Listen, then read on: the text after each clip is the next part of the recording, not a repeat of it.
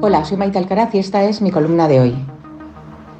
Pasado mañana usted y yo ya no tendremos obligación de llevar mascarillas en el transporte público.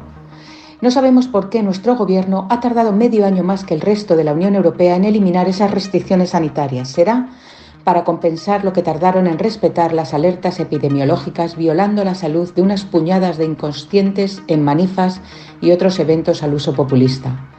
todo nuestro entorno dejó en julio de exigir los cubrebocas en trenes, autobuses, taxis, aviones y metro. Todos menos España. Lo más inexplicable es que ni hemos sabido por qué se ha prolongado la orden ni ahora sabemos la razón por la que mañana el Consejo de Ministros la levanta. Bueno, sí lo sospechamos una asociación civil ha pedido a la Audiencia Nacional medidas cautelarísimas para que se eliminaran de manera inmediata. El Gobierno estaba obligado a entregar en cuestión de horas los informes sobre los que basaba su arbitraria decisión. Quizá es que no los tiene y una manera de sortear a la justicia es revocando la obligatoriedad. Ni entonces ni ahora Sánchez nos ha dado noticia, ni mucho menos presentado a ese comité científico sobre cuyo criterio hipotéticamente se han tomado decisiones que han revolucionado nuestra vida, limitado nuestros derechos y perjudicado intereses públicos. Seguimos siendo la sociedad occidental más desinformada de los estragos que produjo la COVID-19.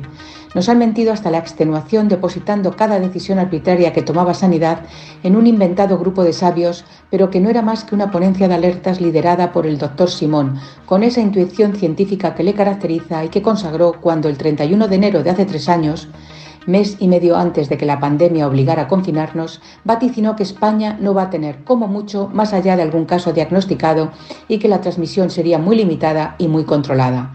45 días después y solo cuando se había celebrado la fiesta bomba virológica feminista del 8 de marzo en Madrid para atender las exigencias de Podemos en guerra con el ala socialista de Carmen Calvo, Pedro Sánchez dictó las medidas más severas del planeta, que paradójicamente no evitaron que reportáramos en la primera ola una de las cifras de mortandad más altas del mundo decisiones que llevaron a España a la ruina con la caída más abultada de nuestro PIB, registro que todavía no hemos recuperado, mientras los otros 26 ya lo han hecho, y todo amparado por estados de alerta que fueron declarados inconstitucionales.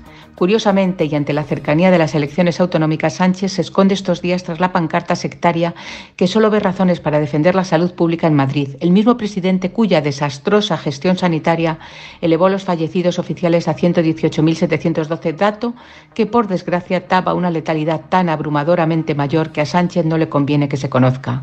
La prestigiosa publicación de Lancet habla ya de que las muertes reales por la infección en España triplican la cifra maquillada desde Moncloa. En cualquier otro país tal temeridad no hubiera resultado impune para socialistas y podemitas, pero el presidente siempre dobla la apuesta y no contento con concentrar en el Consejo de Ministros la mayor incompetencia que se conoce en el sur de Europa, exporta sus titulares como candidatos autonómicos. Primero Illa, vendido definitivamente al separatismo de Esquerra Republicana, y en breve Carolina Darias, empacando ya camino de las Palmas de Gran Canaria. Si esto es lo mejor que tiene el PSOE, no hay más preguntas, señoría. Los desastres se suceden con tal rapidez que parecemos haber olvidado lo que sufrimos hace tres años. Ese comité técnico que nunca existió para evaluar el riesgo virológico y la necesidad o no de mascarillas es puro realismo mágico, como la comisión jurídica que supervisó la ley del solo sí es sí y se saltó 22 advertencias. Nada existía salvo la imaginación, indecente imaginación, de este gobierno.